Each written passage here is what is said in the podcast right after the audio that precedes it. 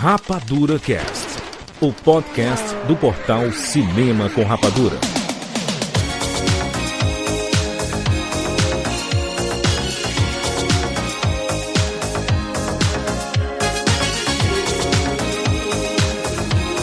Seja bem-vindo, seja Rapadura em todo o Brasil. Está começando mais uma edição do Rapadura Cast. Eu sou Júlio de Filho.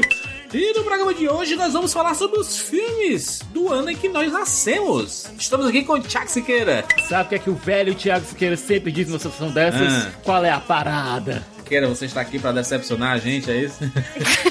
Tristeza. É, Estou triste aqui. Eu estou aqui pra decepcionar pessoas e chupar chiclete. E acabou o meu chiclete. Muito bem. Luiz Alves de volta. Sim, gente, eu nasci no ano do Batman que a gente não precisava, mas que a gente merecia, que é o Batman Eternamente. Meu Deus. Saudade. Eu vou, eu vou um dia fazer uma sessão dupla. Batman Forever e Não Batman. Robin. Eu, eu, Eu quero, eu, eu, eu preciso. Vai ser o dia que o Jurandir vai morrer de vergonha ali. Meu Deus. Faz isso, vai não. Rogério Montanari. 1900. O ano em que tudo mudou, porque eu nasci. Gostou Mas dessa? vai dar, vai dar spoiler do Uau. ano que nasceu, é esse mesmo? Eita. Todo mundo sabe, eu falo, eu falo toda hora que eu tenho que. A gente blipou o, o falando teu ano aí. E As pessoas não sabem. Sensacional. É, muito bem. Olha só, vamos falar aqui sobre os filmes do ano em que nós nascemos aqui. Temos aqui quatro pessoas que nasceram em quatro anos diferentes. Cada uma dessas pessoas vai trazer três filmes. Aliás, vamos falar também sobre um pouquinho sobre os anos em que nós nascemos ali, ver se tem uma, alguns acontecimentos, algumas músicas. É, é basicamente quatro minis We Have to Go Back, né? A nossa série que a gente revisita anos do passado para falar dos filmes, né, obviamente, mas que a gente relembra os acontecimentos desses anos específicos.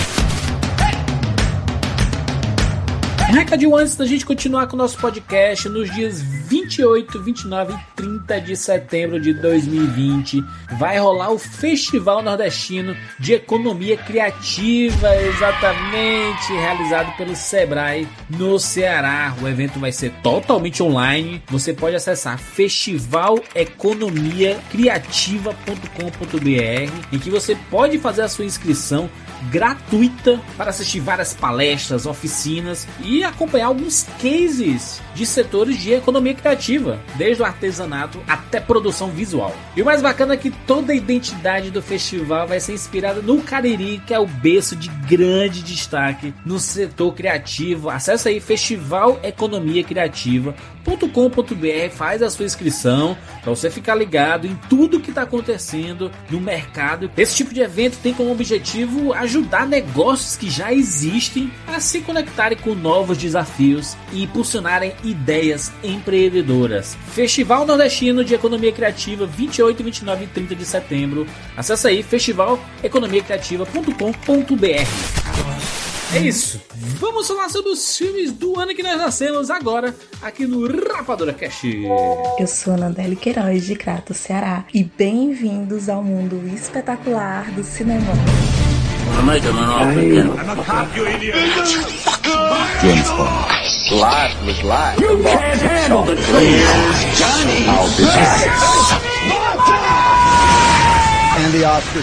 Rapadura Cast. Eu tinha 12 para 13 anos, a primeira vez que vi um ser humano morto. Foi no verão de 1959, faz muito tempo. Mas isso, claro, em termos de número de anos. Eu morava numa cidadezinha do Oregon, chamada Castle Rock. População apenas 1.281 pessoas. Mas para mim era o mundo inteiro.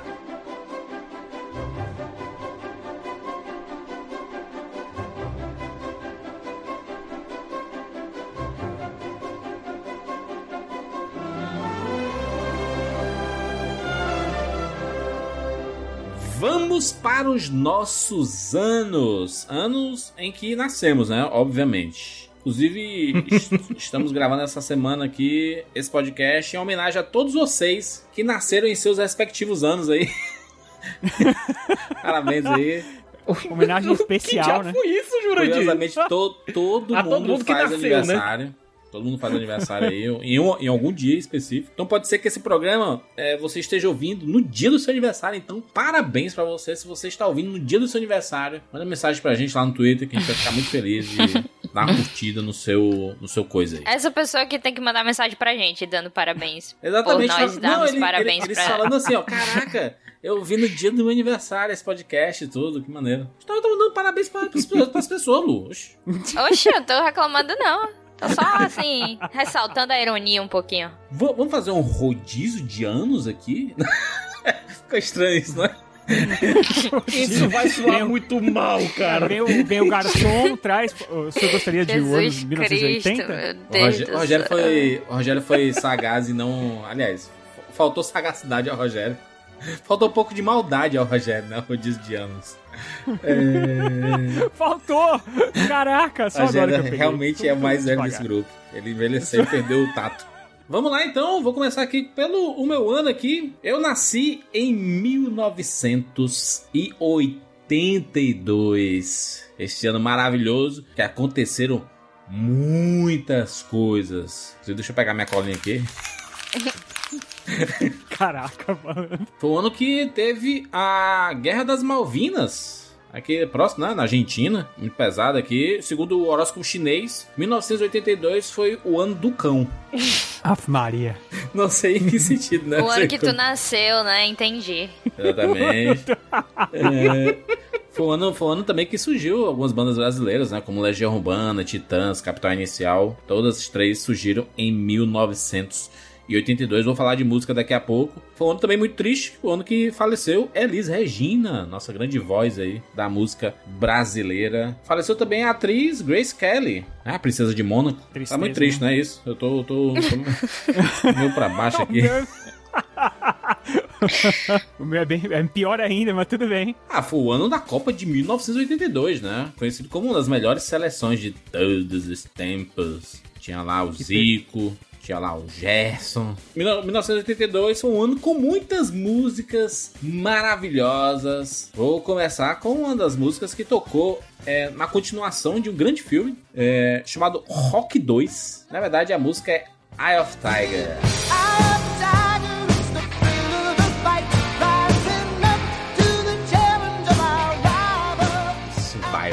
Quando, quando tinha o anúncio da, da TV, né? Da Globo, quando tinha box na TV, pass- tocava essa música, né? Tan, tan, tan, tan. Aí todo mundo, caraca, vai ter box na TV, que foda. É Essa, música essa música virou sinônimo de, de luta, Sim. de treinamento. É foda, é, é uma música muito pra cima. É muito Ah, bom. É, é tipo- música boa pra treinar, inclusive, né? Você que tá É, treinando boa. aí na sua casa, na, na sala da sua casa. Bom pra dar aquelas corridinhas, aqueles Saudades de correr na academia ouvindo essa música. Tem uma música que eu lembrei de cara, eu não conhecia essa música, tá? Nunca tinha escutado. E aí eu assisti o filme La La Land. Inclusive, recentemente a Luz estava assistindo La La Land e bateu uma nostalgia muito grande. Não faz Em tanto tempo assim, né? Não, do filme, né? De tudo nostalgia, né? Eu fiquei confusa, como assim? É, bateu a nostalgia do filme, sim, né? Tu, tá, tu assistiu, né? Um dia desses aí, o... Assisti, sim, amo esse filme demais. Além de filme demais. muito, muito, muito legal. E a a- aquela música I Rain, que o menino, né, o Ryan Gosling, toca lá no seu tecladinho. E aí a Emma Stone fica lá zoando com ele. Essa música é de 1982.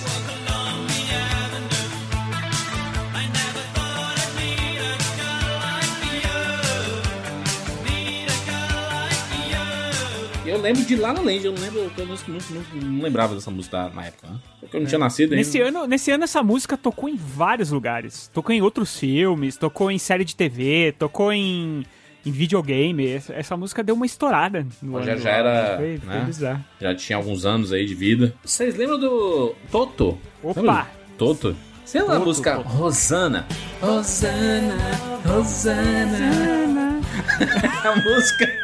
Cara, peça os cantores. Toto, Toto é, que- é, que- são os caras da banda que, que tocam aquela música África, que é super conhecida. É, bo- bota um trechinho de África aí. tira a África aí, porque não é desse ano aí. Já foi. Entendeu? Só, só, só pra lembrar assim, né? Lembrou isso aí. Né? Um dos maiores clássicos da música também é de 1982, que é Billie Jean, do Michael Jackson.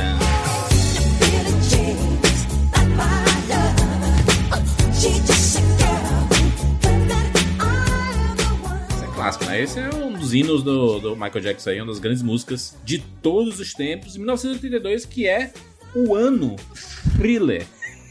Eu estou em francês. Tá ótima, 10 de 10. Porra! 1982 foi lançado o álbum Thriller, que é considerado por muitos como o álbum mais. Considerado por muitos, né? Ah, Os números não mentem, né? É o álbum mais vendido de todos os tempos da história da música. Como vendeu, né? E pra finalizar, uma, uma lembrança brasileira. Vou falar aqui de Alceu Valença e o Morena Traficana, que nasceu também em 1982. Morena Traficana, eu quero ser lá. Oi, oi, oi, oi. Aí, da minha cantoria? Eu sou profissional aqui. Já posso falar um dos filmes do meu ano ou, ou, ou- ou vamos pro próximo ano aí? Pra gente apresentar os anos primeiro. apresentar os anos. Ano... Os an- Acho que anos é primeiro. É primeiro, vamos apresentar, né? Melhor. Primeiros anos.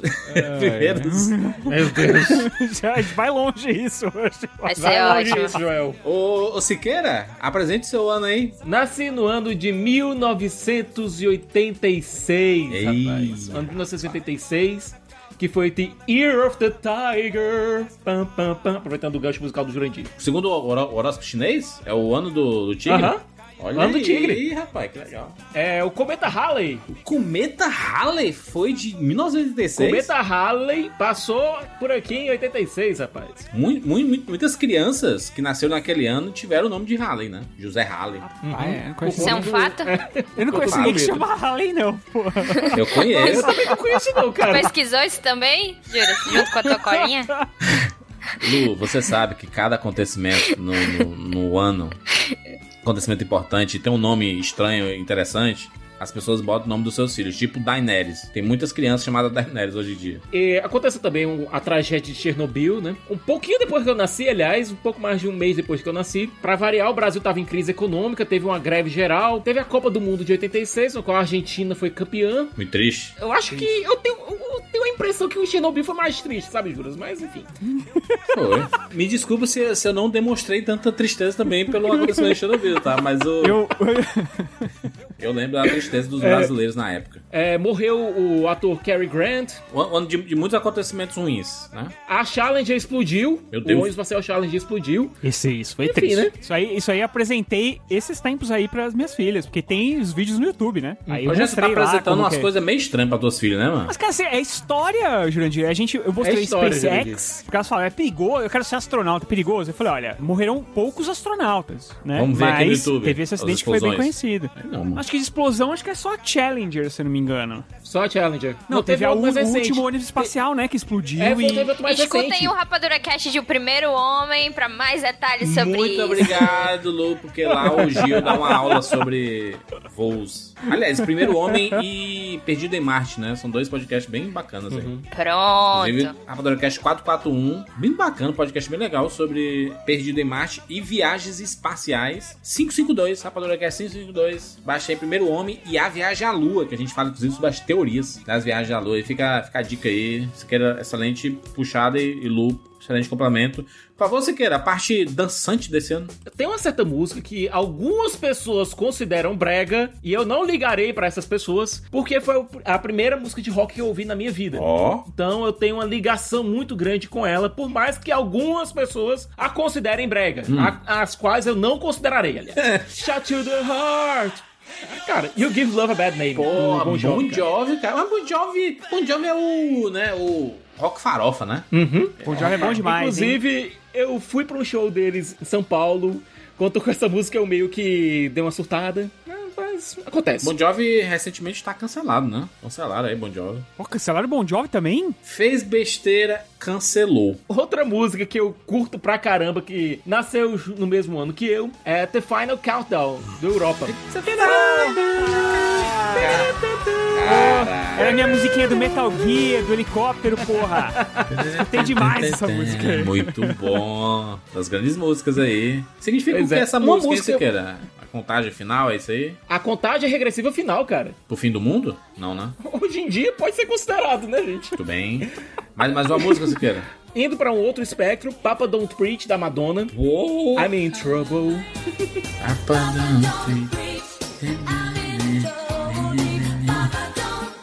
Agora tem duas músicas que É. eu vou citar aqui, que eu não vou citar agora, que eu me reservo o direito de citar quando eu for falar do filme. Aí, se querer, fica difícil pra, né, pra organização aqui, né? É, se eu citar essas músicas, eu acabo adiantando o filme, né? Tá bom, então. Então, então segure suas músicas aí, se quer. Guarde bem onde você quiser aí. Lu, por favor, vamos lá. Qual o seu ano? Meu ano é o ano de 1995. Ó, anos 90.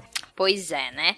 Então, na minha pesquisa sobre fatos marcantes do ano, eu descobri que foi o ano em que o PlayStation 1 foi anunciado Caraca, muito bom. Excelente referência.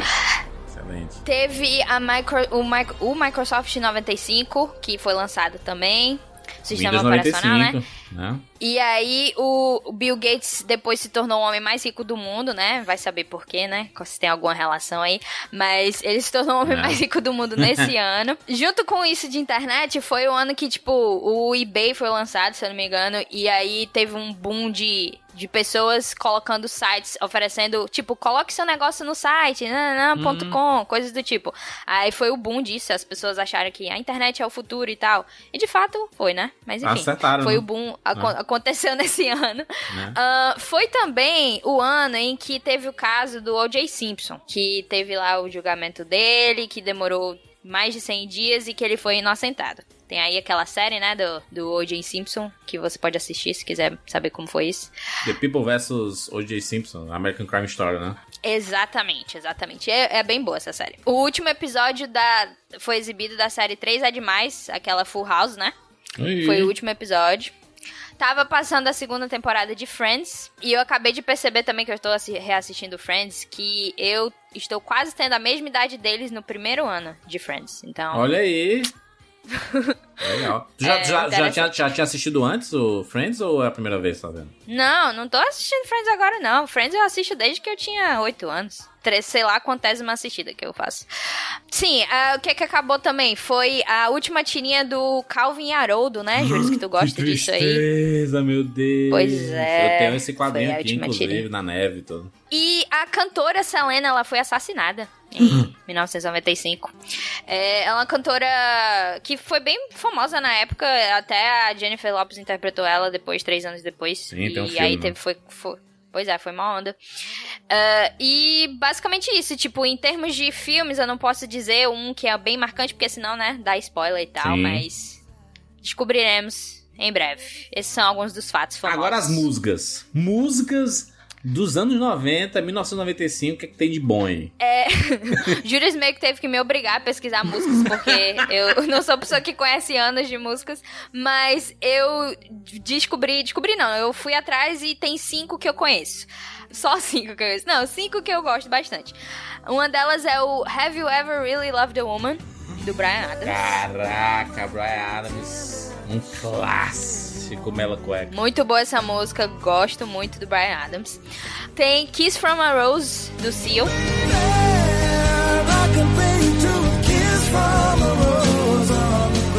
Bem famosa também. Seal também é um dos Ah, grandes musicão. nomes do- dos anos 90 aí, né? É, Siqueira está nos mostrando aí como música é a música. do Batman Eternamente. Essa música tá Uma no das Batman poucas coisas que Eternamente? prestam naquele filme, né? Tá, no Batman É, Eternamente. Tá. É uma das poucas coisas que prestam do Caramba. filme.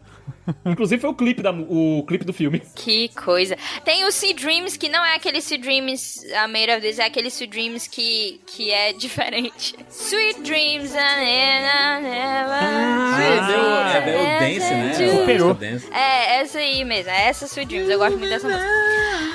Tudo. Tem a música, tem a música, tragicamente agora falando, tem a música da Selena também, que é Dreaming of You, eu conheço essa música e gosto da música.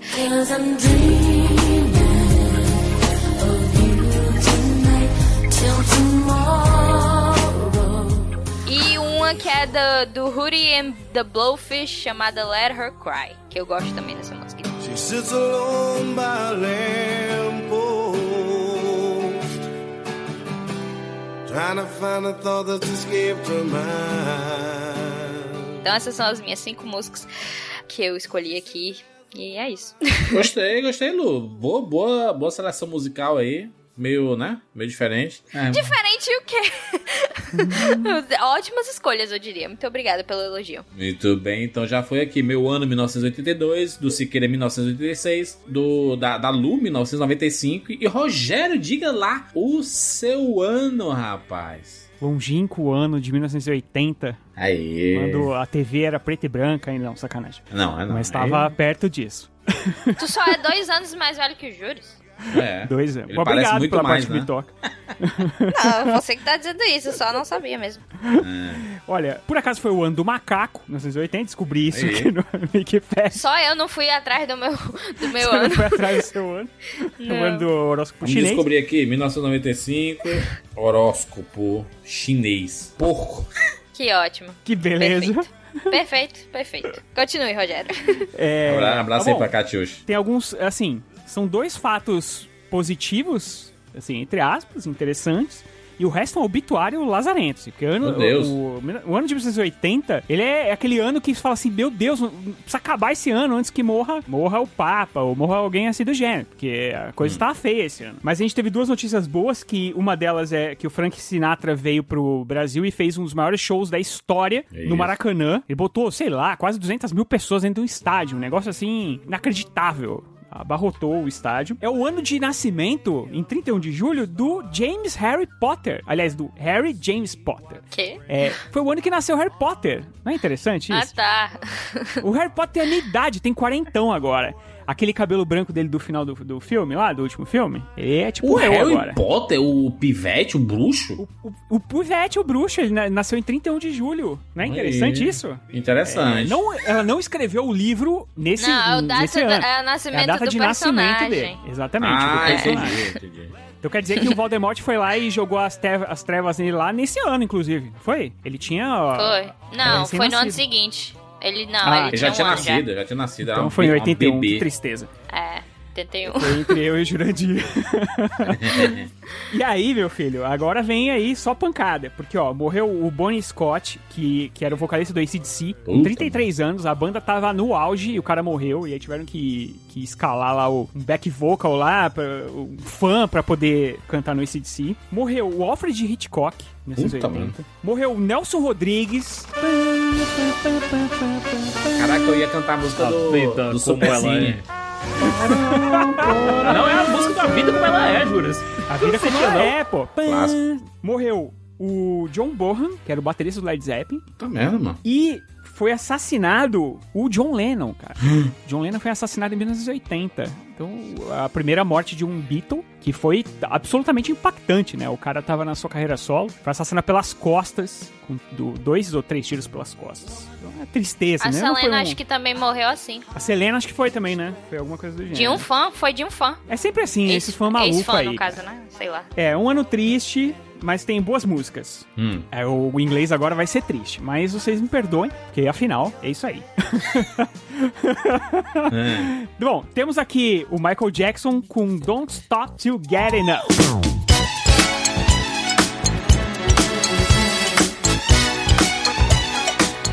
Caraca. É a música do. A música do video show. É. Música- Isso aí.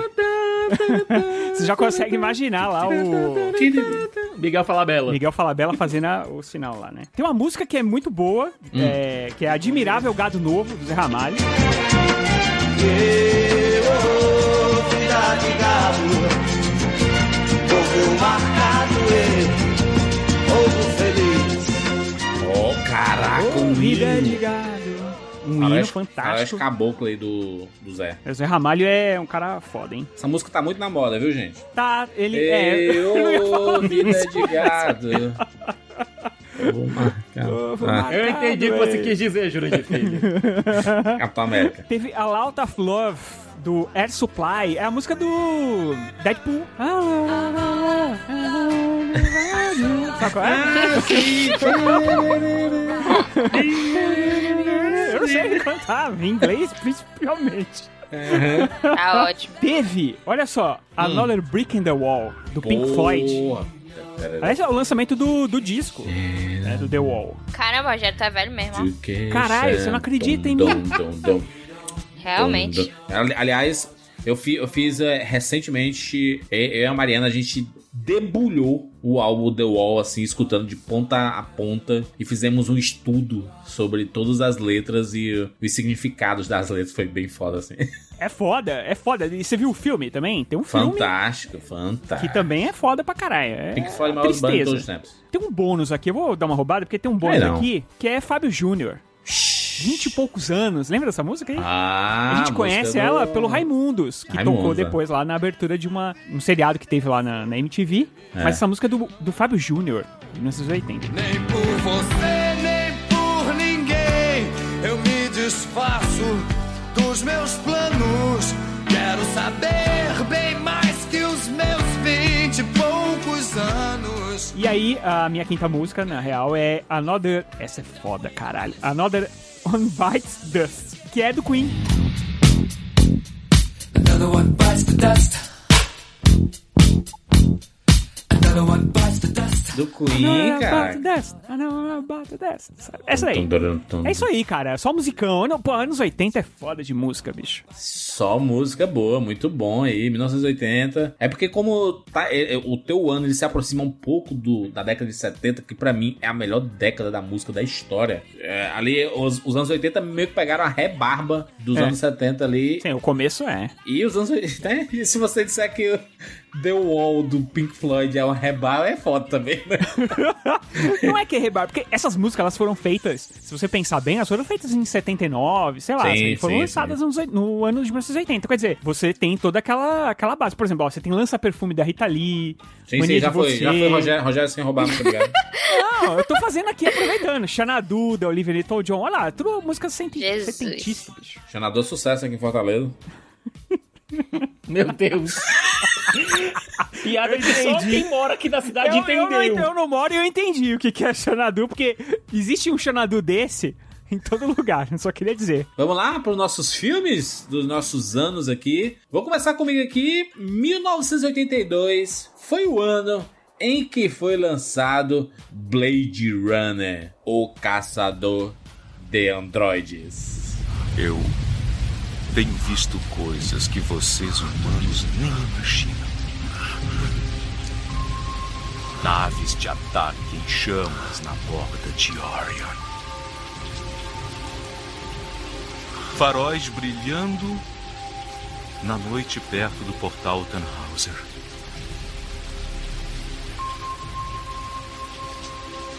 E todos esses momentos vão se perder no tempo. Como? Lágrimas na chuva. Hora de morrer. Filme maravilhoso Ridley Scott, Harrison Ford. Um filme que até hoje é cultuado. Não foi muito cultuado na época, né? É, mesmo, porque, mesmo porque essa versão que saiu no seu ano, ela não é uma boa versão, né? Sim. É a primeira versão Não, que é mais Continua, marromeno. ela é um bom filme, é um bom filme. Ele é um bom filme, cara. Até aquele final meio brega eu gosto, cara. Não, e o Harrison Ford falando assim... Porque parece que tava botando arma na cabeça dele pra dizer faz o VO, faz o VO. Harrison Foi. Ford, Harrison Ford era o, é o grande ator da época, assim, né? Porque ele tinha feito Star Wars, né? Tava no Blade Runner, tava ia fazer Indiana Jones e tudo, né? Ele tava meio que como o grande representante da aventura. E aí o, o Blade Runner ele meio que foge do personagem que ele tava fazendo antes, né? É mais introspectivo e tudo. E é um baita filme, filosófico pra caramba, atual pra caramba. É, inclusive fiquei muito triste por ter falecido recentemente o Rutger Hauer. É, e o seu grande diálogo ali, aliás, um monólogo ali no final do filme, né? É, como Lágrimas na Chuva. E é poético demais, é um, é um baita filme, baita filme, é recomendadíssimo. Vale muito a pena você assistir hoje, inclusive assistir a outra versão, né? A nova versão, a Blade Runner 2049, que é, é outro espetáculo, é tão bom quanto o primeiro. Eu diria que em muitos casos é até melhor do que o primeiro. É, mas é um filme bem. Nunca serão. Foi como eu conheci Blade Runner com o novo e eu acho ele melhor que o primeiro, mas eu gosto muito dos dois. Sim, sim, são. Descobri esse, esse Blade Runner. O visual, é. o visual é animal, né? O visual a gente vai ver, sabe aonde? No, no jogo Cyberpunk, que estará em breve nas nossas mãos aí. A gente reclama muito de quando os caras refazem filme, ou faz o parte 2 depois de 20, 30 anos que o filme saiu e tudo mais. É, é bacana porque, por exemplo, você tem a Lu agora assistindo o primeiro filme por causa do segundo e gostou dos dois, assim, ficando fã dos dois. Eu acho isso muito foda, cara. Apesar de eu não gostar do conseguir dois, eu acho criar isso um novo fandom, conseguir cativar um novo público, cara, que não tava, não tava por aí quando o filme saiu, mas que agora, por conta de algo novo, acaba indo atrás. Cara, foi assim que eu conheci muita coisa boa. É muito válido. Muito bom, muito bom. Siqueira, vamos lá, 1986, um salto aqui de 82 para 86. Diga lá um filme de 86 aí. Eu vou aproveitar pra dizer também as duas músicas que estavam faltando: Princess of the Universe e Who Wants to Live Forever. Quem adivinha qual é o filme? Caraca, Highlander. O Guerreiro Imortal. És Connor MacLeod. Talvez eu seja, talvez. Connor MacLeod, ferido em batalha, banido da aldeia de Glenfinnan há cinco anos. Heather, entra agora. Ficarei aqui. Faz o que eu digo, mulher!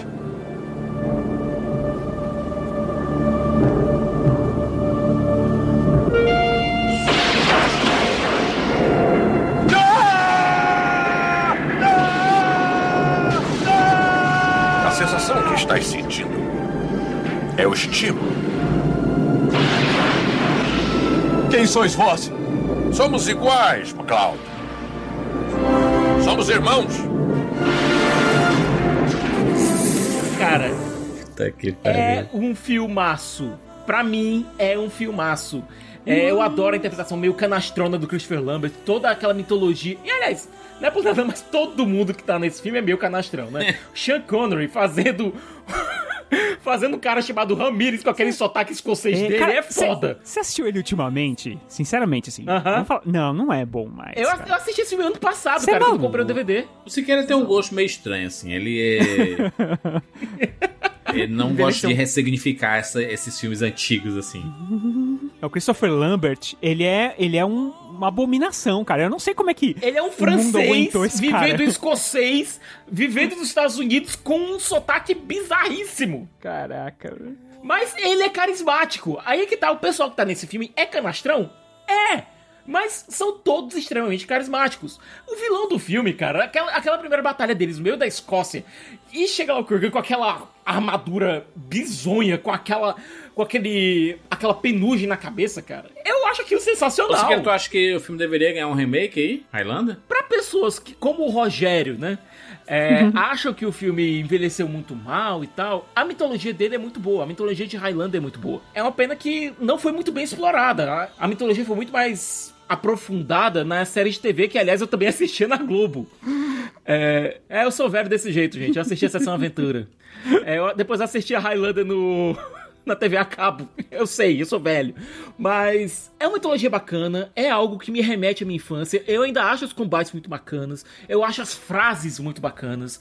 É aquela história de amor que o Conor McLeod vive é, com o som de Who Wants to Live Forever. Aquela cena me marcou quando eu era pirralho. Então, é um filme que remete muito ao Thiago pequenininho assistindo um filme de aventura no meio do chão na sala de uma TV de 14 polegadas, cara. Muito bem, Siqueira, muito bem. Sabe? Gostei. Ele tem aquele, aquele sabor de infância. Gostei da nostalgia aí. É, Lu, 1995, um salto aí de 11 anos. Detalhe, parece pequeno espaço de tempo. É, o primeiro filme que eu vou trazer aqui é, claro, o Toy Story, que foi a estreia da Pixar. Ah, e foi também a primeira animação completamente, em, completamente computadorizada, né? E, obviamente, uma revolução aí pra categoria de animação. Neste momento, nos limites da galáxia, o Imperador Zurg está construindo secretamente uma arma com capacidade destrutiva para arrasar um planeta inteiro. E apenas eu obtive informações que revelam o único ponto fraco da arma. E você, meu amigo, é o responsável pelo meu atraso para o encontro com o Comando Estelar. Você é um brinquedo! Você não é o verdadeiro Buzz Lightyear! É só um boneco com movimento! Você é o brinquedo de uma criança! E Maravilhoso. Toy Story, né? Assim, continua sendo ainda um dos melhores filmes da Pixar até hoje, mesmo que, tipo, comparado com que- a tecnologia que, a, que o estúdio viria a desenvolver, ainda continua sendo muito bom. muito, muito, sei lá, emocionante. E eu diria que, assim, é uma das melhores animações já feitas ever, de toda existência. Concordo, concordo. Ele, será, será que ele tá bom hoje ainda pra assistir. É, faz, faz um tempo que eu não. que eu não. que eu não Então, revi. a nível de, de tecnologia que eu digo, obviamente você sente, né? O Andy, assim. É, pois é. Mas eu acho que é tipo um detalhe, sinceramente. É, O vizinho é o pior, cara. O A cara do vizinho. PlayStation assim, 1, né? CG do PlayStation terrível. 1. Mas, mas o negócio é que os personagens são tão carismáticos que Sim. com o tempo, assim, você começa a assistir das 10 minutinhos, você já esqueceu isso já. Você já. O- você- os brinquedos envolvido. eu acho que não sofreram nada, assim, os brinquedos você consegue acompanhar eles de boas e não sentir tanto a passagem de tempo. É só realmente os humanos você fica, hum, tá bem feio isso aí, até porque os humanos de hoje em dia da Pixar é quase um live action, né? É. Então, é, dá pra realmente sentir. Vamos lá para 1980, retornando tudo na viagem no tempo aqui. Rogério Montanari. Eu só vou dizer uma coisa: o Império contra-ataca. Você não tem saída. Não me obrigue a destruí-lo. Luke, você não faz ideia da sua importância. Você está só começando a descobrir o seu poder. Junte-se a mim e eu completarei o seu treinamento. Com os nossos poderes, nós dois seremos capazes de pôr um fim nesse conflito destruidor e restaurar a ordem na galáxia. Eu nunca me unirei a você. Você devia conhecer o poder do lado sombrio. Obi-Wan nunca lhe disse o que aconteceu com seu pai. Ele me disse o suficiente. Que foi você quem matou ele. Não. Eu sou seu pai.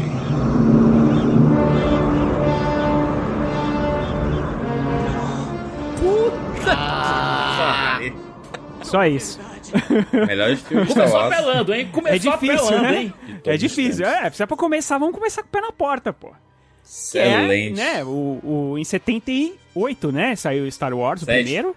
77, 77. 80 e 83. É, esse filme era muito esperado. Na verdade, não tinha tanto hype, mas quando o filme estreou, foi aquela explosão total, todo mundo querendo, correndo atrás. E aí o George Lucas falou: Meu, vamos ter que produzir o dois. Aí começaram na corrida e, e aí é, conseguiu algo que é muito difícil, né, cara? O cara conseguiu fazer um filme que é melhor do que o primeiro. Cara, é tido como, sei lá, é, no- nove entre dez pessoas como o melhor Star Wars de todos os tempos. Yeah. Não é o meu, o meu, é, todo mundo sabe, né? Que eu gosto muito do, do 8. Mas eu acho esse filme é sensacional, cara. A trilha sonora, visual.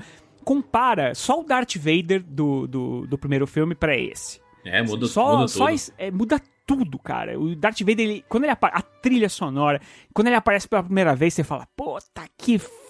esse filme. A luta final com o Luke, cara. Meu É, Deus, aquilo, aquilo é assustador, Não, é cara. foda. E aí tem o plot twist que hoje em dia todo mundo já sabe, mas que na época fez todo mundo cair da, da cadeira. Star Wars 456 para as suas filhas, Rogério? Então, não rola, não funciona. Não funciona já, Star Wars já pra elas? tentei. Tá difícil. Ainda preciso aprender um jeito de colocar isso melhor, sabe? Entendi. A gente tentou, tentou o primeiro, né? Tentou o 6 e é, dispersaram rapidamente e tudo seis? mais. É, o, o que é o primeiro, na verdade, né? O, aliás, o 4. A gente Ah, tentou sim. o 4.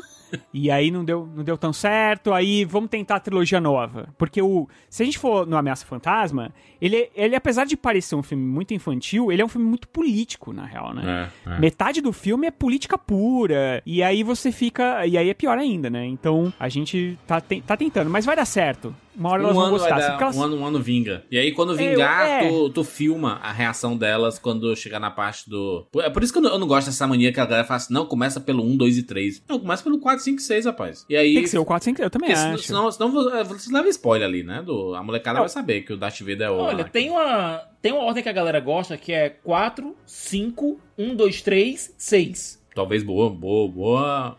Ah, eu acho que as pessoas assistem do jeito que elas quiserem. Claro. Eu assisti como. Eu assisti na ordem cronológica e foi de boas pra mim. Eu acho que se eu tivesse visto de outra forma também seria de boas. Acho que hoje em dia, só realmente se a pessoa nunca viu falar nada de Star Wars, aí pode ser que seja bom preservar algum tipo de experiência. Mas como é uma coisa tão conhecida, eu diria que é mais questão de conhecer por conhecer mesmo do que, tipo, história em si. Eu acho que não tem nada a esconder mais. Eu acho, de por história. exemplo, se, se, se a gente conseguir apresentar. é, por exemplo, se eu conseguir apresentar o 7, é uma trilogia nova que tem, algum, tem algumas coisas da, da, trilogia, origi- da trilogia original e tudo mais, mas é, não se aprofunda tanto nessa história. Então eu acho. é, Eu tô, eu tô nisso. Eu tô te- pensando se eu faço isso, apresento nesse, e aí eu vou com a trilogia original, entendeu? Não preciso continuar Acho o que 8. o 7 é ótimo pra apresentar Porque mesmo. ele, Também tem, acho. ele já tem a estrutura de é, mais moderna que agrada mais Sim. as crianças de hoje em dia, né? E, e, tipo, é ação no momento certo, não tem tanta política e tudo mais, e aí eu acho que funciona, talvez funcione melhor, mas vai dar certo, cara, uma hora eu vou conseguir isso. Tô torcendo. Mas o Império Contra-Ataca, cara, todo mundo já sabe, né? É, é um filme incrível porque ele traz um peso pra saga. Que não tinha, era uma, só uma aventura É. mais simples e tal. E aqui você tem um peso, você tem um É filme o que único que eu acho bom da trilogia original, sendo bem sincera. Olha eu aí. só gosto dele. Não é que eu tô dizendo que os outros sejam ruins, é porque o, o episódio 5 é tão, tipo, realmente muito bom É, que ele, se ele é destaca, fogo. assim, ele... Cara, ele é. termina, ele termina. Você fica com um gosto amargo na boca. Não deu tudo certo, entendeu? Então. O 6 é tá foda. cada vez mais sendo rechaçado, né? Quanto mais passa o tempo, a galera meio Eu que tá gosto, caindo na sabia? real que o, o 6 ele tem vários é muito né? bestinha. Hum. Eu go- ele é Ah. bobinho, e aí ele tem muitas coisas bobinhas, do tipo, bater no ombro do Stormtrooper e, e ele correr pro outro lado, esse tipo de besteira, tipo filme dos Os Trapalhões. Tem, é, tem as E pedras. aquele e o- início é terrível também. O capacete que não serve pra nada, né? Porque os Ewoks jogam uma pedrinha na cabeça do, do bicho que o bicho cai pra trás. Mas ele tem coisas bacanas, assim. Tem coisas bem legais, Tem, sabe? tem, a, a, trilogia batalha clássica é final. É, muito, é muito bacana, assim, é, mas tem muita coisa que ficou na nostalgia, assim, né? Vamos lá, meu segundo filme da lista, voltando aqui para 1982. Eu vou falar sobre Tron. Eles já devem ter passado a gente. Até aqui conseguimos.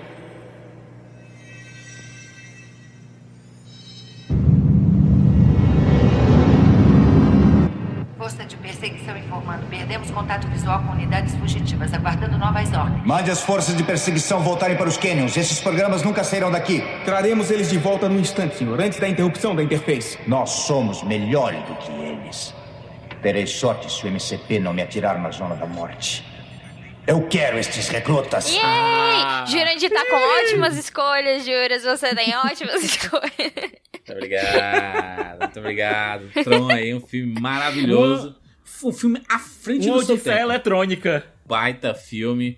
Inclusive, tô muito empolgado pra que saia Tom, o Tom, o Tron 3. Tron 3 é difícil de falar, né?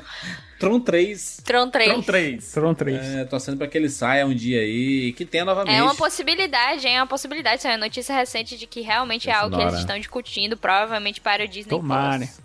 Pô, eu acho o 2 tão legal. Olha, eu, eu sei que eu vou assistir, eu vou assistir com a camisa Dois é ótimo. Primeiro Não, Tron e eles querem o Daft Punk de maravilhoso. volta, né? que era é a minha, a minha vez, Cam. Muito obrigado. É... Esse filme espetacular, um filme à frente do, do seu tempo, tecnologicamente falando, porque ele vislumbra um futuro de realidade virtual e é, de, de- de computadores, né? o que seria o futuro é, com os computadores, a gente entrando na- nessa realidade virtual. Basicamente é o que a gente faz todos os dias aí, né? Entrando na internet e, e navegando pelo, pelo mundo. Só que com uma, né, uma estética aqui bem dos anos 80. Assistir hoje é um exercício de. tal- talvez de, de, de viagem no tempo mesmo. Você viaja pra época dos anos 80 aí. Como se imaginaria o, o futuro, né? É o que o Tron faz, né? Ana Luiz, eu vou assistir o Tron 3 com uma camisa dizendo Flynn Lives. É, eu sempre gostei muito do Flynn como, como herói. É, o Brooks Boxleiter, que faz o Tron no filme, é, Newsflash, o Tron do filme, ele não é o personagem principal do filme. O, o personagem, o personagem título não é o protagonista. Ele depois virou um dos meus, ator, um dos meus atores de ficção científica favoritos por uma série chamada Babylon 5. É, existe aquela trilha sonora, existe o clima. Eu assisti também muito pirralho esse filme. É, o visual na época pra mim foi uau, sabe? Mesmo já, já tendo assistido no comecinho dos anos 90. Então, a- aquele conceito que o pessoal viu em Matrix de que programas podem ter forma humana, podem ser sencientes, ter desejos, tudo ali veio de Tron, cara. É. Então, a importância de Tron pra ficção científica é gigantesca. Inclusive, assiste a sequência também, tá? Tron o Legado é muito foda. Com uma trilha sonora lá absurdos. Absurdos. Ô Siqueira, vamos lá, 1986 aí, seu ano, mais um filme. É engraçado que eu vou ci- citar aqui algumas sequências depois é Aliens, o resgate.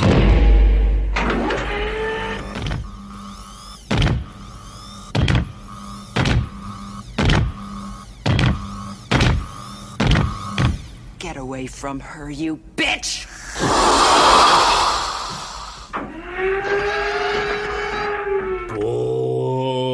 James Cameron. O, o Rogério falou sobre sequência que é melhor que o filme original, tá aqui, né? Pra mim, o Aliens, ele pegou mais, sabe? Eu adoro o primeiro, o, adoro o Alien, o oitavo passageiro, do Ridley Scott, mas o Aliens, pra mim, é mais... Ferve mais o sangue, sabe? Eles são, parece que eles são gêneros diferentes, né? Se imaginar, É, né? O são, primeiro... não, são gêneros completamente É o diferentes. Sultan. O Alien, o Oitavo Passageiro, é um filme de suspense, é um, um slasher movie quase dentro de um espaço confinado, enquanto o Aliens, o Resgate, ele é um filme de ação. É, você tem maquinário pesado, você tem armas pesadas, soldados como personagens principais, enquanto na- no primeiro você tinha um. Era uma galera de um cargueiro, cara. Aquele ali é um bando de caminhoneiro espacial. Aqui você tem a Ripley tendo que guiar esse grupo de Marines é, numa missão de resgate de um, plan de um- de um planeta colônia que foi atacado. É, eles acham que são os xenomorfos. A Ripley estava tentando ainda se reestruturar num mundo novo. A filha dela cresceu e, não- e ela não pôde ver a filha crescer. Ela tá totalmente deslocada do mundo e é jogada no meio dessa missão. Eu gosto dessa história, eu gosto de ver uma heroína que tá quebrada, traumatizada. É algo forte pra mim, é algo tenso. Os, os Marines são personagens carismáticos. Game over, man, game over. As cenas de ação são foda. O- eu- Os veículos, cara, eu gosto muito do, do design dos veículos. James Cameron, nisso, ele nunca. Num, nenhum dos filmes dele entregou nada do ponto de vista estético é, de maquinário, algo fraco, nunca. E Aliens, cara, você tem a dropship, você tem as naves, as naves dos Marines, os equipamentos dos Marines. Gosto muito do filme, cara. E é um filme que mexe com o meu sangue. Eu, eu fico nervoso assistindo, eu fico tenso assistindo. Esse cara se empolgou aí. É, vamos lá, Lu? 1995. Diga um filme. Eu já posso dizer o meu favorito ou tem que esperar pra Pô, ser o não, último? pode falar, pode dizer, à vontade. Ok. Então, esse que eu vou falar agora é o meu filme favorito de 95 e também um dos meus filmes favoritos ever da vida, que é Jumanji. Levava pro cinema. Não, não, não vem com essa conversa não. Você é muito imaturo. Trovão não é, não seja Não, você enganado. é. Se ficar no caminho, vai é ser pisoteado. Você não cresceu o suficiente. Você não sabe do que fala. E você fica brigando, brigando, brigando. Ah, Espera aí, o é que é isso aí? Que barulho? Acho que foi.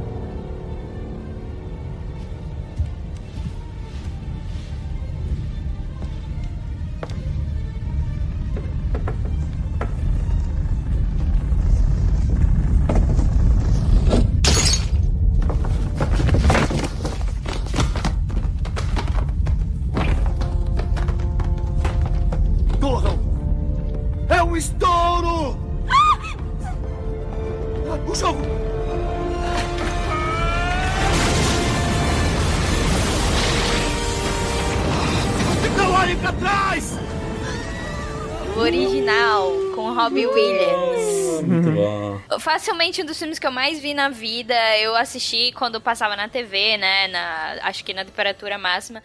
E, cara, era é simplesmente o melhor filme de juntar com meu irmão, meu pai, minha mãe e a gente assistir. Porque é aventura pura, sabe? É toda aquela questão do jogo e de você ter que lidar com aquela- aqueles obstáculos, aquela selva que veio pra cidade, você ter que lidar com isso. E, e toda a história do, do próprio Alan, né? Que é o Robin Williams no filme também é muito emocionante. E na época, eu e meu irmão, a gente era bem novo quando a gente assistia isso. E mesmo assim, tipo, a gente conseguia entender que tinha uma vibe emocional muito forte. Porque apesar de parecer que é um filme muito, tipo, de aventura e tudo mais, o filme é basicamente, o núcleo dele é a emoção, é a história emocional do Alan com o pai dele. E isso é a coisa mais forte do filme. O que, assim, no Jumanji novo, né, não tem tanto essa coisa emocional, apesar de eu ainda achar divertido. Mas o Jumanji original, tipo assim, é muito divertido e ainda assim é uma história muito emo- emocionante e que você tem que assistir com a sua família, basicamente. É tipo um filme, um dos melhores filmes pra você assistir com a sua família. E, e até hoje segue sendo muito bom, porque eu assisti recentemente e ele, assim, apesar de que alguns efeitos parecem obviamente velhos, ele não. Ele ainda consegue, tipo, se você mostrar pra uma criança hoje em dia, ainda dá. O filme é mais mágico, assim, né? Ele, ele tem um tom. Sim, sim. Pulp. Né? Sim, totalmente. E aquele final de, tipo, ele, ele jogando o dado e o dado parando, ele falando de Mandy. Ah, muito bom, muito bom. Eu vou fazer uma, uma confissão aqui, confissões de quarentena. O Robbie Williams é um dos meus atores favoritos de todos os tempos e na época que ele faleceu, não, eu, eu realmente não, eu não senti o impacto da ida dele porque ele tava um pouquinho sumido do cinema, né? Então, ele meio que tava, né, tava passando por várias situações pessoais e que afastaram ele do cinema e tudo. Tava fazendo alguns pequenos filmes. E aí, nesse período de quarentena, né, em que a gente fica um, um pouco mais introspectivo, fica é, revisitando coisas sobre você mesmo, né? Peguei um dia assim e comecei a dar uma pesquisada em alguns vídeos de filmes do Robbie Williams. Eu me debrucei em lágrimas re- é, revendo trailers dos filmes do Robin Williams, cara. De, de- do, do quanto eu gostava de assistir os filmes do dele, coisas de Pat Adams, de Sociedade para Todos Mortos, o próprio Jumanji, Hulk, A Volta do Capitão Gancho. São filmes muito queridos, assim, é- é, eu gosto bastante. Ele sempre deixava muito coração né, nesses filmes. São, tem grandes mensagens né, no- nos filmes do Robin Williams. E fantástico, cara, fantástico. Foi legal relembrar a carreira desse ator que nos deixou até precocemente, né? Muito bem, é, Siqueira, Siqueira não, Rogério Montanari, Rogério. vamos lá pra 1980 novamente.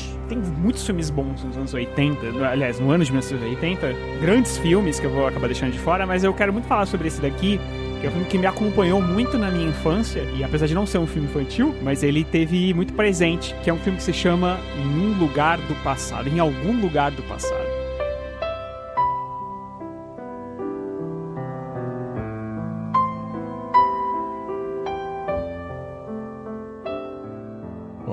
Desse filme? Não lembro Christopher filme. Reeve, cara.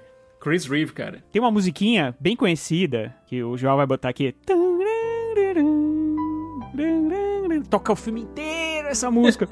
É um filme muito romântico. Um cidadão que vai lá pra um hotel e ele se apaixona por um quadro é, do hotel. Assim, um hotel de campo, assim e tal. E ele volta ao passado e encontra esse grande amor da vida dele. Que entendeu? maneiro. E aí ele. Ele fica, ele fica nessa luta porque ele se apaixona por essa mulher do passado, mas como é que ele vai fazer e tal. E aí é, é, é bem bacana esse filme, assim. Eu assisti milhares de vezes. Minha mãe gostava muito desse filme. Então eu assisti muitas, muitas, muitas vezes esse filme quando era, quando era moleque, assim. E é um filme romântico, sabe? Do, do cara que, pô, ele se apaixona tanto por uma pessoa que ele nem conhece, já morreu e tudo mais, e que ele volta no tempo pra poder encontrar essa pessoa. Olha aí. É bem bacana, bem, Bem bacana. Superman. É, pô, e o Christopher Reeve, sabe? No auge, ele tinha feito já o Superman, né? O primeiro Superman e tal. É, é um cara, era um cara fenomenal, né? Então a é muito beleza legal desse assim, homem.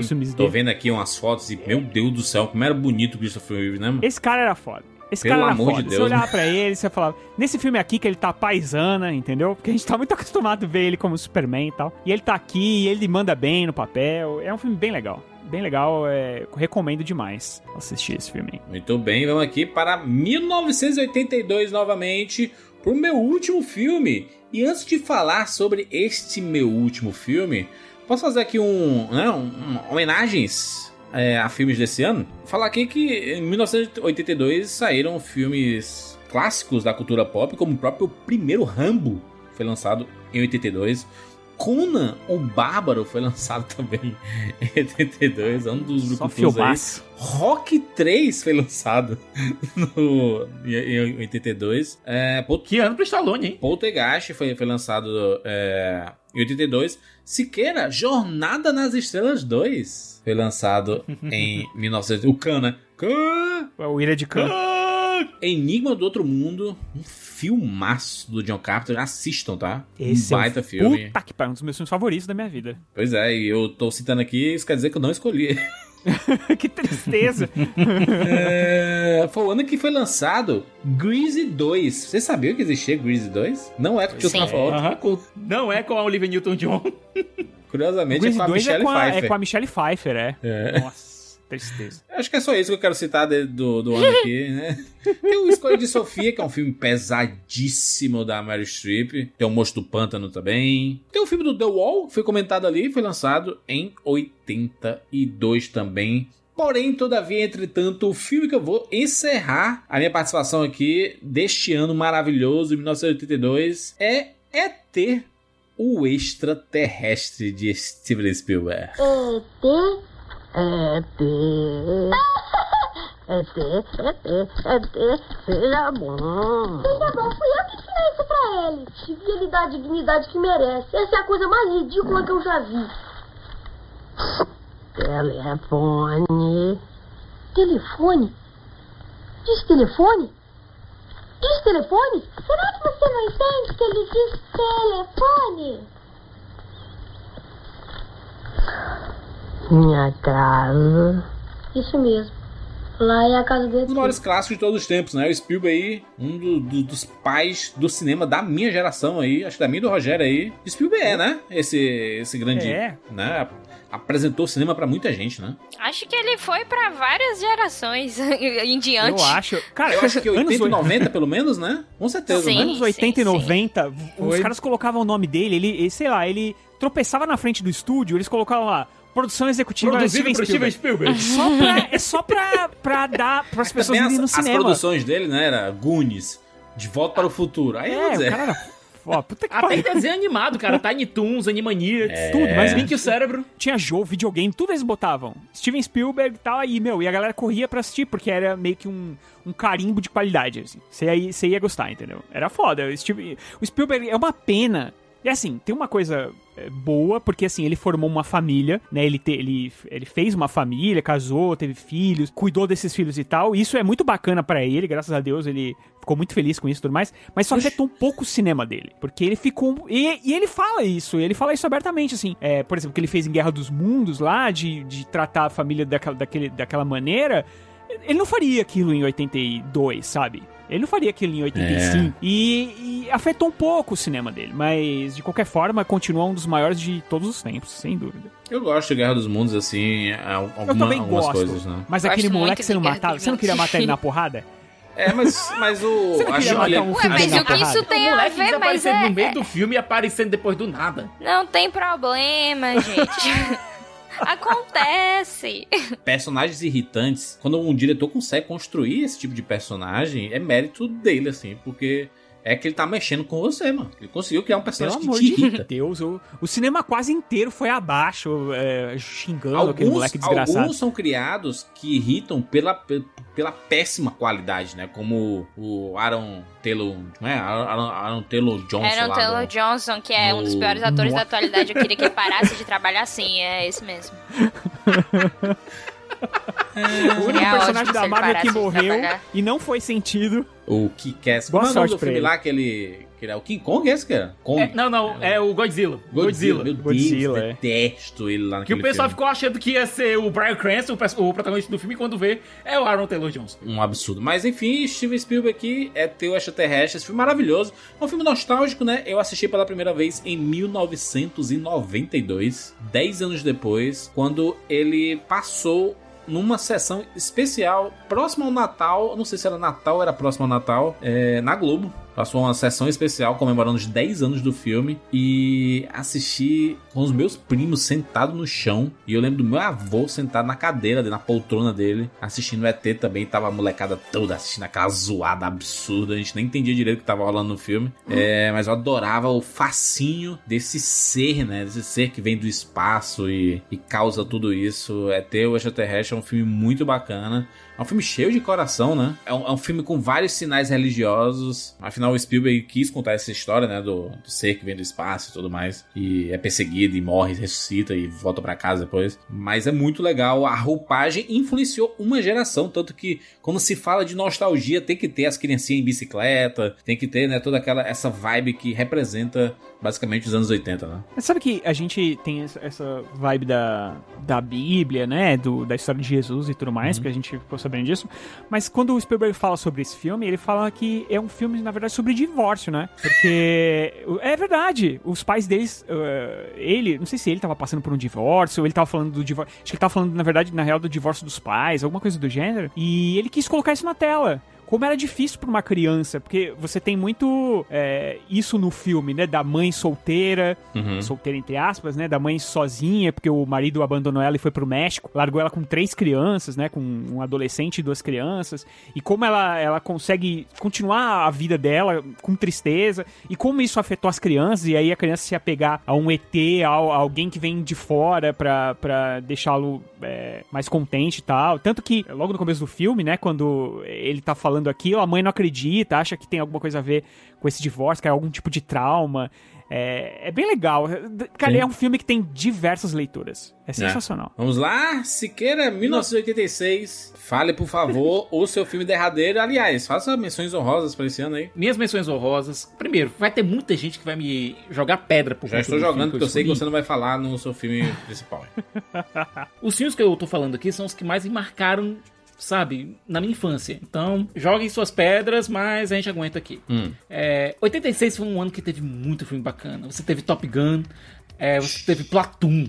Você teve Jornada nas Estrelas 4, A Viagem pra Casa. É. Você teve Curtindo a Vida Doidado. Puta, você mano. teve O Rápido do Menino Dourado. Meu Deus. Nossa. É, você teve Labirinto. Cara. Puta! Certo? São filmes que realmente me, me ajudaram a me moldar como cinéfilo.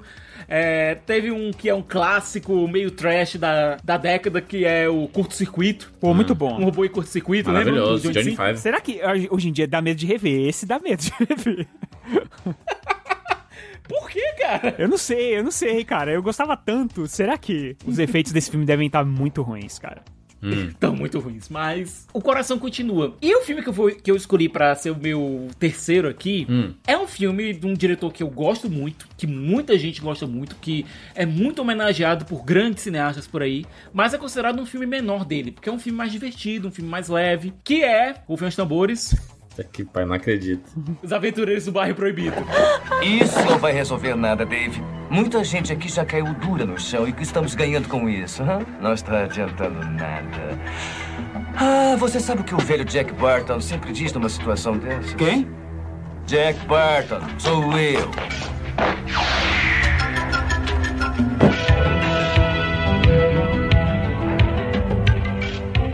O velho Jack sempre diz: Qual é a parada?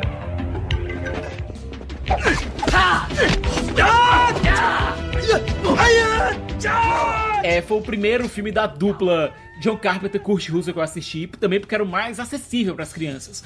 E eu vi ele mais ou menos em 93, 94. Assim, peraí, mais acessível pra crianças é meio brincadeira, né? Porque tem um cara que explode, né? Tem, um, tem uns bagulhos meio Era os pesados. anos 80, Rogério. Você sabe que a gente... A gente você sabe que a gente mostrava Robocop pra pivete de 3 anos de Olha, idade. com todo respeito, mas eu vi esse filme recentemente e, nossa, meu Deus. É muito ruim. eu gosto. Tá eu assisti faz pouco tempo e, e pra mim ele continua legal. Mas, é, mas acho que tem uma, tem uma questão de nostalgia. Não sei se. A Lu, a Lu é um exemplo claro de realmente se a gente sabe se o filme funciona hoje em dia ou não. É. Pra Uhum. gente que tem a, a- aquela nostalgia gostosa de ter visto esse filme na sessão da tarde, depois ter visto no cinema em casa, né? é, Eu gosto. Mas realmente eu não sei se ele funciona ainda. Não, hoje em dia, cara, o Jack Burton, ele seria cancelado, com é um certeza. escroto do cara. caralho. É um escroto do caralho. Mas aquela, eu, eu gosto do personagem justamente por conta disso. É um cara que se mete numa aventura insana do nada. porque ele quer o caminhão dele de volta. É. Ele só quer o caminhão O dele de plot volta. desse só filme é isso. muito ridículo. Poxa, mas o. Tem vários filmes desses que tem plot bobo também e. Sim. Enrola, né? Tem uns que eu não gosto também. Tem vários dessa época aí que eu assisti recentemente eu fiquei, meu Deus. Mas, tipo, é da época, é da época, né?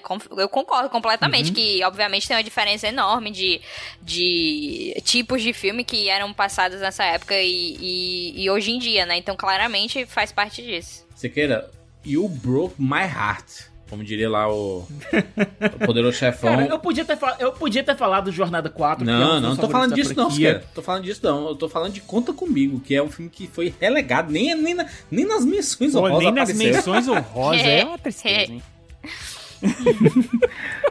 Cara, se eu fosse falar também de outro filme do Stephen King que foi lançado nessa. Eu não vou nem falar, né? Hum. Que foi um que o próprio Stephen King dirigiu, que foi o, o Maximum Overdrive. Escreveu e dirigiu aquele filme Cheirada Pra Dizer Chega com Emílio, um filme malucaço com o Emílio Esteves. Mas, pra mim, esses filmes mais trashes, cara, eles têm uma importância em formar o meu caráter como Mas nem o, mas nem o Karate É. Kid 2 ali também, Siqueira. Karate Kid 2 que... Karate Kid 1 é muito melhor. Aliás, a gente pode até argumentar que Karate Kid 1 é o único que presta. Isso é verdade. A gente pode argumentar fácil, tá muito, isso, tá muito ofensivo você Mas... com o filme dos outros. É muito ruim os É, outros. Aventureiros de Proibido me apresentou John Carpenter, me levou pra um mundo de um cinema muito foda. É, de um cinema que eu revejo ainda hoje facilmente. É, toda vez que eu tô meio mal, eu quero pegar um filme pra me divertir. Aventureiros do Bairro Proibido é um dos que aparece logo de cara. Porque pra mim o filme é diversão, é, tem aquela. tem uma estética meio. Como assistiu em 94, eu, eu lembro daquele cara com os raios e tal, e com aquele chapéu, eu lembro logo do, do Raiden, cara. O Lopan, Lopan. cara, que é um do. Lopan. Que, que é o Shang Tsung, cara. É o Shang Tsung. Ele- o, pessoal, o, o Ed Boon e o John Tobias pegaram. É, não, tem o Raiden nesse filme o- também. Pois é, cara, eles pegaram toda a estética de Aventuras Mais Proibido pra fazer Mortal Kombat. O filme tem uma importância pra mim como fã, como. Eu não vou dizer nerd porque essa palavra hoje já tá tão suja, manchada. Mas como fã de cultura pop, esse filme tem uma importância gigantesca pra mim. Tô revendo cenas aqui de nove e meia semanas de amor, que é do mesmo ano, inclusive. Meu Deus do céu. Juras, foco. É. Foco. Caraca, bicho. Tu quer ver, tu quer realmente ver é, o Mickey Rourke naqueles detalhes, Sabe que eu cara? lembro, de- eu, eu lembro desse filme e eu só consigo lembrar do Top Gang 2, do cara fritando, do Charlie Sheen fritando ovo Excelente. na menina. Ô, vamos lá? 1995, Lu. Algumas menções honrosas desse ano espetacular, por favor. Vou fazer menções honrosas por categoria, certo? Pra ver se eu É. consigo colocar filmes que a maioria de vocês gosta, tá bom? Olha aí, eu tô sendo Hum, democrática. muito obrigado. Vou começar, vou começar pelo romance. Romance, Romance. coisinha simples. Simples não, não tô querendo desmerecer. que é Coisinha leve, quis dizer. Sim. Ah, com du- duas adaptações de um romance da Jane Austen. Um deles é o Razão e Sensibilidade, que é mais clássico, é uma adaptação bonito. mais, né? Bom. Com a, com a Emma Thompson, com a Kate Winslet, Hugh Grant, etc. Alan Rickman também, né? Esse filme gosto bastante. Teve também uma adaptação mais diferenciada que foi As Patricias de Beverly Hills, que pra quem não Sim. sabe é tipo uma adaptação de Emma, é uma adaptação nova assim, né, de contemporânea que seria É. na época, que também é muito divertido, tem a Alicia Silverstone, tem o Paul Rudd, é, e o Paul Rudd que tá igual, né, hoje em dia com, como ele era nesse filme, é Mesma basicamente coisa. a mesma pessoa. É. Tem também o Antes do Amanhecer, que é maravilhoso. Jesus. Essa trilogia aí, inclusive, é excelente. E esse filme, Antes do Amanhecer, eu acho que é o meu favorito da trilogia. Ele é sensacional. Richard Linklater, né? Com a Julie Delpy, com Ethan Hawke. Muito bom. Sim. Inclusive, se você ainda não assistiu esse filme, assista. Ah, tem a animação Pocahontas da Disney, que eu gosto bastante. Visualmente é uma das mais lindas mesmo. Indo pra outra, outra categoria, que é categoria Oscar, temos Coração Valente, que depois foi ser o vencedor, né? favor. do Melhor Pelo filme. amor de Deus, que filmaço. Juras Eita. gosta desse filme, pelo visto. Coração Valente. Cast. Tá chegando, Meu Deus. compadre. Teve também Despedida em Las Vegas, que foi o filme, o único filme que o Nicolas Cage foi é, vencedor do Oscar. Olha aí, curiosidade pra você. Filme pesadíssimo, inclusive. É, nunca vi, só tô citando aqui porque, enfim, Nicolas Cage ganhou o Oscar, então vale a pena ser citado. Uhum. Tem a categoria, agora mais perto do filme que eu vou escolher é a categoria de policiais ou detetives fazendo coisas. Hum. Bad Boys, primeirão, Ó, lá, Will Smith, Bad Martin Boys, Lawrence, Bad Michael Boys. Bay. 007 contra GoldenEye. Putz, nos filmaços. Esse aí eu nunca vi, mas, né, dizem que é bom. É muito bom. Cassino, do Martin Scorsese. É excepcional. É maravilhoso. Aff, Maria, que filmados. Fogo contra Fogo, do Puta Michael Mann, é o nome dele? Lindo. Que ano, É, Michael, Michael Mann. Lindo. Exatamente. Saudades do Michael Mann, inclusive. É, realmente, eu gosto dos filmes dele. E Duro de Matar 3. É minha última menção honrosa. Inclusive, Duro revi Matar semana 3. passada do de Matar 3. Muito bom, O divertido. último que foi mais legal, né? Pô, eu vi no cinema aí, assim. Sensacional. Pois é. Então essas foram todas as minhas menções honrosas, englobando várias categorias de filmes. Mas a minha escolha que eu, que eu trouxe pra, pra essa última aqui é um filme que, assim, eu demorei um pouquinho pra ver, mas ainda assim vi muito jovem, porque meus pais absolutamente não tomavam conta de mim, então eu via qualquer coisa. Que é Seven, do David Fincher. Uh, caraca, sério. Tentei brincar de marido. Eu tentei vivenciar a vida de um homem simples. Jogue a arma longe! Não deu certo. Então, eu peguei um souvenir. Deus! Jogue a arma no A cabeça chão! dela. Deus! Do que é que ele tá Jogue falando? no chão. Larga essa arma. O que é que tá essa acontecendo arma. ali? Deus. Larga essa Eu vi arma. você com a caixa. O que é que tem na caixa? Porque eu invejo a sua vida normal. Abaixa essa arma, Mills. Parece que inveja é o meu pecado. Não, o que tem na caixa? Mills. O que tem na maldita Mills. caixa? Ele Só acabou de dizer. Mentira! Você é um mentiroso! Cala a boca! É isso que ele quer. Ele quer que você o mate. Não! Não! Diz pra mim, diz que não é verdade, que não é verdade! Seja a vingança. Não, ela tá bem, diz pra mim! Seja a ira. Diz pra mim que ela tá bem! Se matar um suspeito, David, Não! você joga tudo fora e ele sabe disso! Não! Ela implorou para viver, detetive. Calado! Ela implorou por sua vida Calado! e pela vida do bebê que carregava. Calado!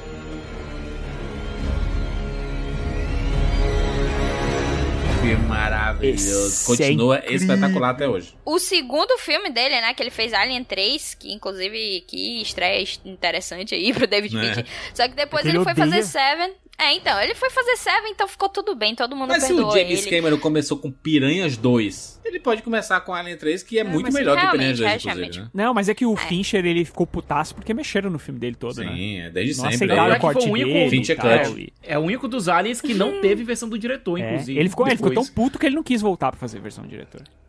Mas aí tanto faz também. Alien 3 é ignorado pela história, como Sim. deve ser.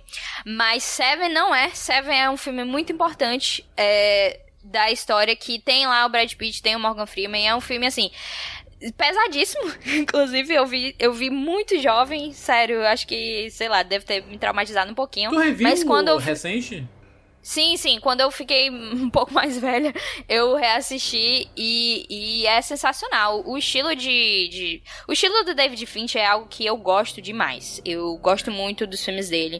Eu gosto é, do que ele fez com Mind Hunter, né? Então, tudo isso questão de, de serial killer e, e o mistério, o jeito que ele filma, o jeito que ele faz com que a gente realmente se envolva com o que tá acontecendo, porque é extremamente envolvente, é algo que não importa assim, às vezes pode ficar uma muito diálogo, muito assim, um roteiro um pouco denso por vezes, mas você tá tão envolvida em todos os aspectos do filme, tanto atuação, quanto design de produção, quanto tudo que tá acontecendo em tela que você tá lá, tá a história. Então, todo filme do David Fincher que é assim de mistério, suspense, eu tô lá envolvida e Seven é um dos melhores dele e sensacional, assim. Marcante para o meu ano, talvez uma escolha um pouco pesada demais, mas que serve porque é um dos melhores filmes Não, é maravilhoso. Não, eu- é, o meu, é o meu filme favorito dele. E eu queria só contar uma experiência que eu tive quando eu vi a primeira vez. Eu vi em VHS, é, eu não fui no cinema ver esse. Quando acabou o filme, eu fiquei tão impactado que eu sei, por acaso, que as letras dele não sobem, elas descem. É. Porque eu fiquei Uhum. olhando pra tela, cara. Sabe quando você, tua cabeça fica tic, tic, tic, tic, tic? Eu tava tão impactado, uh, que, aquele murro na cara que você toma no final do filme. Puta, que filmaço.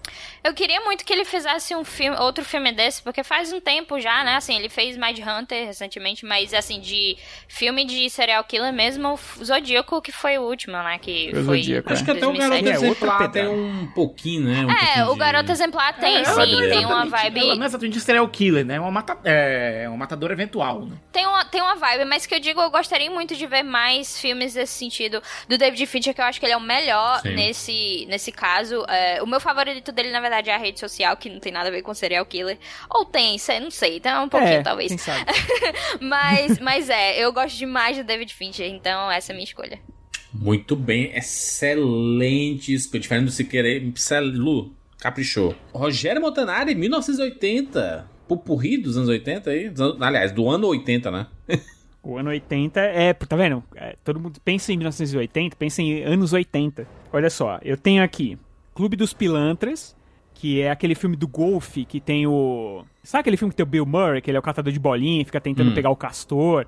Esse filme é bem legal. Touro Indomável, que eu não Hum. coloquei aqui, porque eu acho que a gente tem que fazer um podcast. Né, sobre o Scorsese. Sobre o Scorsese. A gente É tem que fazer um podcast especial agora. sobre o Scorsese. e aí a gente vai falar. Não, porque Touro Eu Indomável, não ele vou merece. colocar esse filme aqui porque a gente tem que fazer um podcast. É isso. Uma mentira, né? Não quis colocar. Mas é que Tony Indomável é foda, né? É um filme Sim. que eu achei que Siqueira ia chorar e que eu não coloquei. Ah, Tem Os Irmãos Cara de Pau, clássico. que é um filme muito divertido, o Blues Brothers. Tem Lagoa Azul, que Uh, assistimos quantas vezes quando a gente era criança? Não é não? Sessão da tarde, Shields, hein? Clássico. Que a gente não deveria ter assistido quando criança, mas assistiu de todo Mas modo, né? assistimos muitas vezes. Tem Apertem os Cintos, o Piloto Sumiu. Clássico que é demais. um dos filmes mais engraçados de todos os tempos. Tem o Superman chama de 2. A aventura continua, Christopher Reeve de novo. Eu não curto esse filme, eu vou dar real aqui. Eu não gosto do, que- do Superman 2. Acho fraquíssimo. Então você trouxe por quê, Rogério? Não traga Porque filmes que tá você na- não gosta. porque ele é um filme muito importante, entendeu? E isso que ele vai ah, ficar que chateado. nada, que Não, nada. e também é um filme, é um filme sem assinatura, né? Que começou sendo dirigido pelo Richard Donner e terminou dirigido pelo Richard Lester. A história se repete, então, mesmo. Tem muita né? gente que prefere do que o primeiro, né? Tem o Sexta-feira 13, o primeiro, que é bem bacana, que não é o Jason que mata, olha aí o spoiler. Ele nem usa a máscara ainda, né?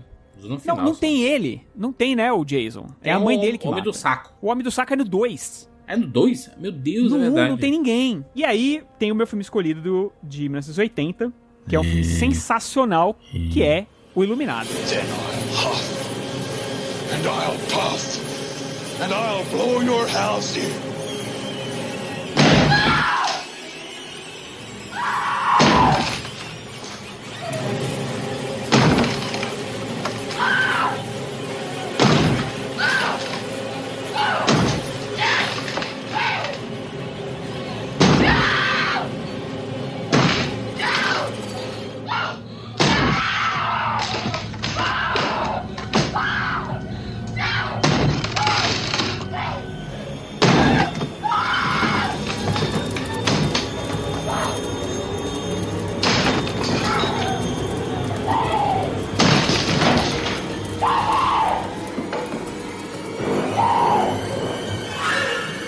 Here's Johnny.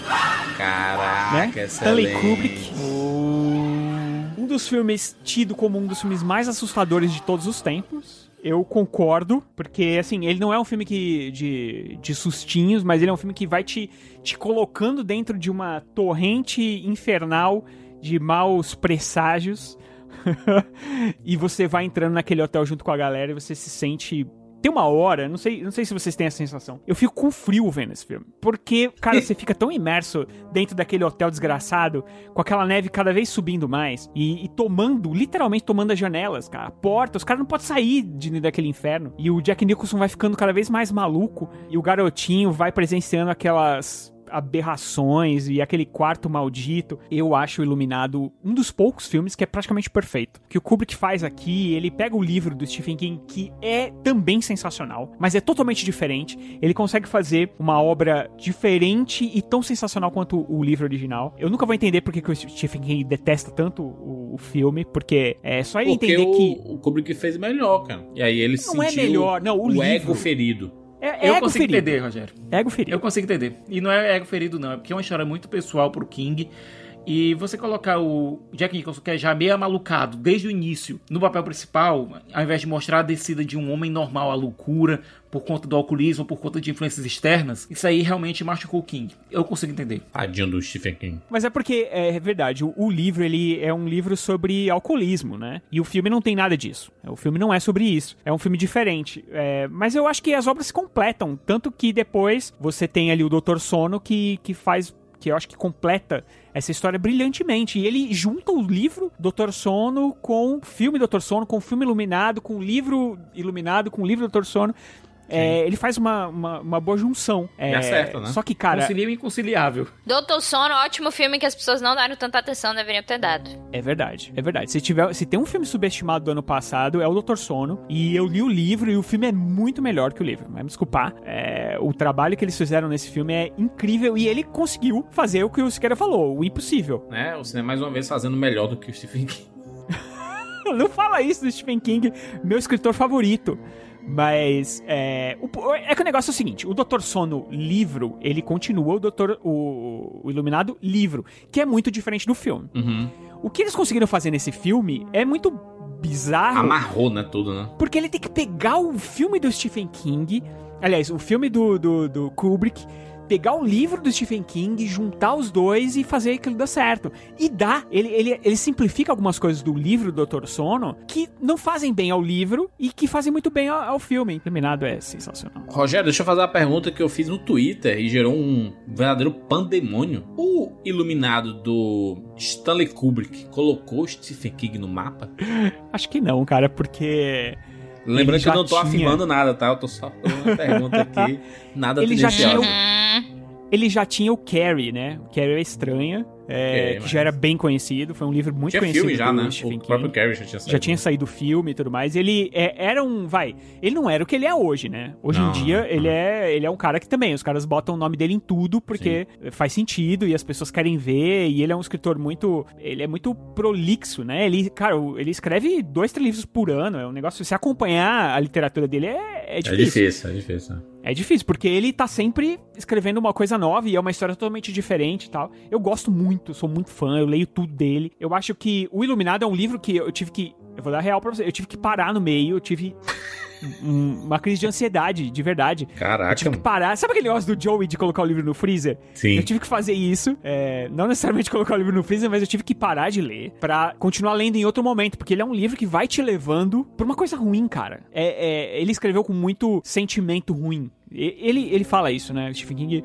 ele É. escreveu esse livro num momento muito ruim da vida dele. Ele alcoólatra e colocou tudo que tinha de ruim do, no peito, do peito dele, ele colocou naquelas páginas. Pra ele é difícil ler, eu acho que é por isso que ele não gosta do filme, porque é realmente diferente. Mas aí eu acho engraçado porque ele tentou fazer uma série pra TV. Essa é a minha visão, e a série é uma bosta, assim. É horrível a série. É, tem pra assistir, inclusive, se, se alguém quiser procurar assistir, tem pra assistir que eles é, montaram. Na época, eu lembro que quando eu era criança tinha um VHS, mas agora. é, criança não, né? Eu era adolescente e um VHS. Mas agora dá pra assistir na internet e é uma bomba. Uma bomba. Saiu em DVD também aqui no Brasil. É, e é horrível.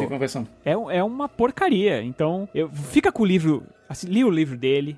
Assiste Kubrick, que é um clássico irretocável, e vai dar tudo certo. Ou não. Fechamos então? Falamos aí sobre os nossos filmes do ano em que nós nascemos. Qual ano você, nosso amigo ouvinte, que está ouvindo esse podcast, nasceu? Qual o melhor filme deste ano? Dica é você ir no Google, colocar o ano que você nasceu, tipo 1991, né? Dar um espacinho e colocar movies. Aí vão aparecer alguns desses filmes assim, alguns principais, alguns filmes que são muito muito buscados desse ano específico. E aí você vai conseguir ter uma- dá, dá para ter um, né, um termômetro ali de pelo menos três, três grandes filmes é, do seu ano. Manda pra gente lá no Twitter rapadura. A gente quer saber é, quais quais os seus filmes favoritos do ano que você nasceu. Se você não assistiu os filmes do ano que você nasceu, busque aí, que todo ano tem filme bacana, assim. Sei que tem uma pessoa mais de 100 anos ouvindo aqui o Rapadura Cash. e aí é, vai ser difícil encontrar, né? Um filme clássico assim. Mas como a nossa geração aqui acaba sendo, né? A galera que nasceu até os anos 70 ali, anos 70, 80, 90, 2000, tem muita gente ma- mais nova que escuta o Rapadura Cash, então é, fica até mais fácil de escolher esses filmes mais blockbusters, mais populares e tudo, que surgiu exatamente dos anos 70 pra cá. Então, queremos saber quais os seus três filmes do ano em que você nasceu. Já falei o Twitter do Rapadura, arroba Rapadura. Segue a gente também no Instagram, arroba Cinema com Rapadura. A gente posta muitas coisas, muitas novidades são postadas no, nas redes sociais do, do Cinema com Rapadura. Além, obviamente, do site, né? cinemacorrapadura.com.br, onde você encontra tudo. E é comandado pela Lu aí. tudo Sim. nesse site. Sou dona de tudo. Inclusive tem, tem muitas colunas excelentes, muitas opiniões diversas sobre vários assuntos. Fechamos? É isso? Nos encontramos na próxima semana. Tchau!